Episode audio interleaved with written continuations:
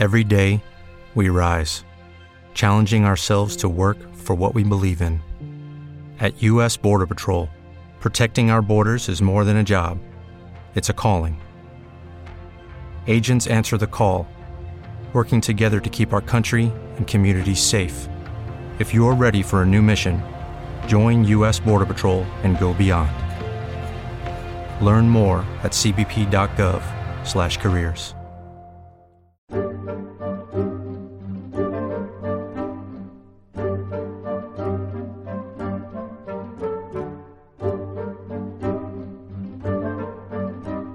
Bienvenidos a Historia Ficción.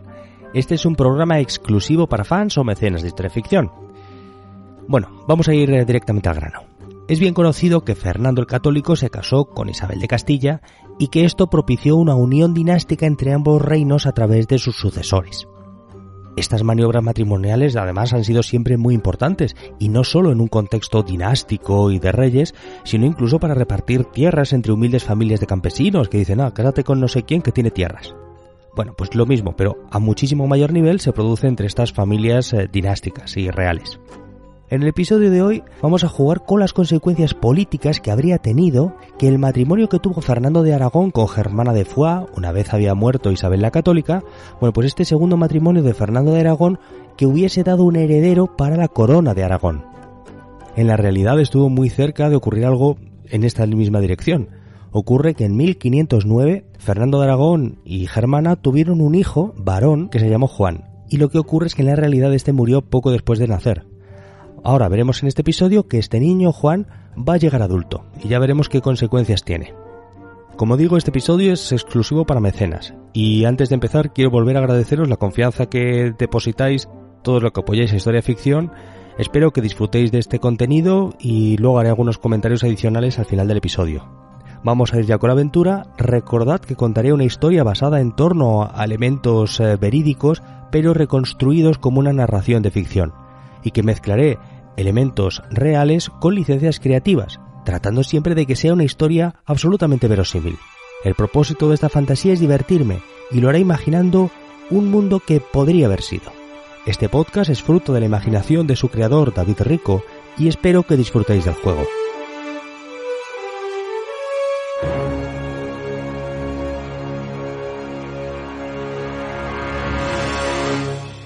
Capítulo 1. Fernando de Aragón y Germana de Foix. Al empezar el siglo XVI aún vivían los dos reyes católicos, Isabel y Fernando.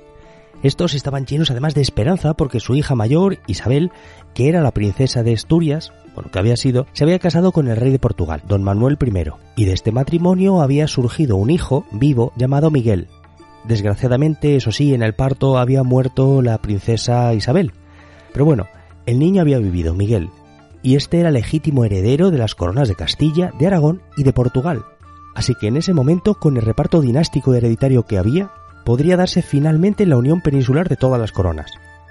Y eso sí, toda esta situación y esta posibilidad de unidad peninsular estaba un distante de materializarse, ya que podían cambiar muchas cosas. Por ejemplo, si el rey Manuel de Portugal, como había enviudado, se casaba y tenía un nuevo hijo. Pero bueno, mucho antes de que todo esto se materializase, ocurrió la desgracia de que muriese el infante Miguel de la Paz, cuando apenas tenía dos años. La muerte de este niño frustró la esperanza de la unidad peninsular y reabrió el proceso de juramentos y reconocimiento de derechos sucesorios en diferentes reinos. Las Cortes de Castilla reconocieron entonces los derechos de Juana, hija de Isabel y Fernando, como princesa de Asturias, y en consecuencia también los derechos de su marido, Felipe de Augsburgo, como rey consorte. Las Cortes de Aragón reconocieron asimismo los derechos de Juana y Felipe, pero con la salvedad de que si enviudase Fernando el Católico, y es que Isabel ya no se la veía en muy buenas condiciones, bueno, pues Fernando podría volver a casarse y si tuviese un hijo, este sería heredero de la corona de Aragón y de los demás reinos de esta corona polisinodial. Como podemos imaginar, en toda esta época y en este momento en concreto, los movimientos diplomáticos eran muy activos y es que el destino de las coronas ibéricas era de vital importancia para las grandes potencias, y muy en particular para el reino de Francia. Por este motivo, el rey francés, Luis XII, auspició una serie de negociaciones con Felipe I de Augsburgo, más conocido como Felipe el Hermoso. El rey de Francia aprovechó la tendencia francófila de Felipe, y es que éste se había criado en la corte flamenca, que era muy francófila, y a finales de 1504, cuando la reina Isabel estaba moribunda, pues el rey Luis XII invitó a una serie de reuniones a Felipe. Estas se concretaron en septiembre de 1504 cuando se firmó el primer tratado de Blois entre Luis XII de Francia y Felipe el Hermoso. Con este acuerdo se solidificaba el acercamiento entre ambos dignatarios y se concretaban una serie de acuerdos públicos y otros privados. El sentido real de este tratado era forjar una alianza entre ambos dignatarios y que Luis XII apoyase a Felipe como rey de Castilla, en detrimento de Fernando de Aragón, y que Felipe a su vez atrajese a Castilla a la órbita de intereses francesa. Para consolidar estos acuerdos se llevó también adelante un ambicioso proyecto de casar a Carlos eh, de Augsburgo, el hijo de Juana y de Felipe, este Carlos que luego sería el futuro emperador Carlos V, bueno pues casarlo por lo menos prometerlo, siendo un niño, con Claudia de Francia, que era la hija del rey Luis XII. Y es que en realidad en estos momentos Luis XII de Francia deseaba tan profundamente la fractura de los reinos hispánicos que estaban por unirse después de los reyes católicos que ofreció una inmensa dote para el matrimonio de Claudia con Carlos. Y en particular, si Luis XII de Francia moría sin descendencia masculina, y ya no era ningún chavalito, pues habría más dote todavía para Claudia. De hecho, ofreció los derechos sobre los ducados de Milán, Génova y Borgoña, además de un buen número de señoríos dentro de Francia e Italia. Y en realidad, cuando este tratado de Blois llevó, se llevó a efecto y terminó por pasar por las Cortes de Francia, las cesiones territoriales que había hecho Luis XII eran tan importantes que los estados generales de Francia forzaron a Luis a anular este matrimonio y de hecho a anular también el tratado de Blois. A consecuencia de todas estas revisiones de los tratados, pues Claudia terminó por no casarse con Carlos V, sino que se casó con Francisco I, que llegaría a ser el rey de Francia como sucesor de Luis XII.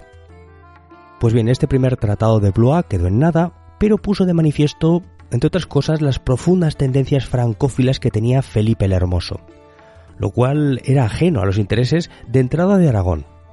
Y por supuesto, esto no pasó desapercibido para Fernando de Aragón, el rey católico, que era un auténtico príncipe del Renacimiento y que había sido señalado por el propio Maquiavelo como un auténtico modelo de príncipe astuto y renacentista. Así fue que Fernando en estas circunstancias impulsó su propio acercamiento a Francia a través del que sería el segundo tratado de... ¿Te está gustando este episodio? Hazte fan desde el botón apoyar del podcast de Nivos. Elige tu aportación y podrás escuchar este y el resto de sus episodios extra. Además, ayudarás a su productor a seguir creando contenido con la misma pasión y dedicación.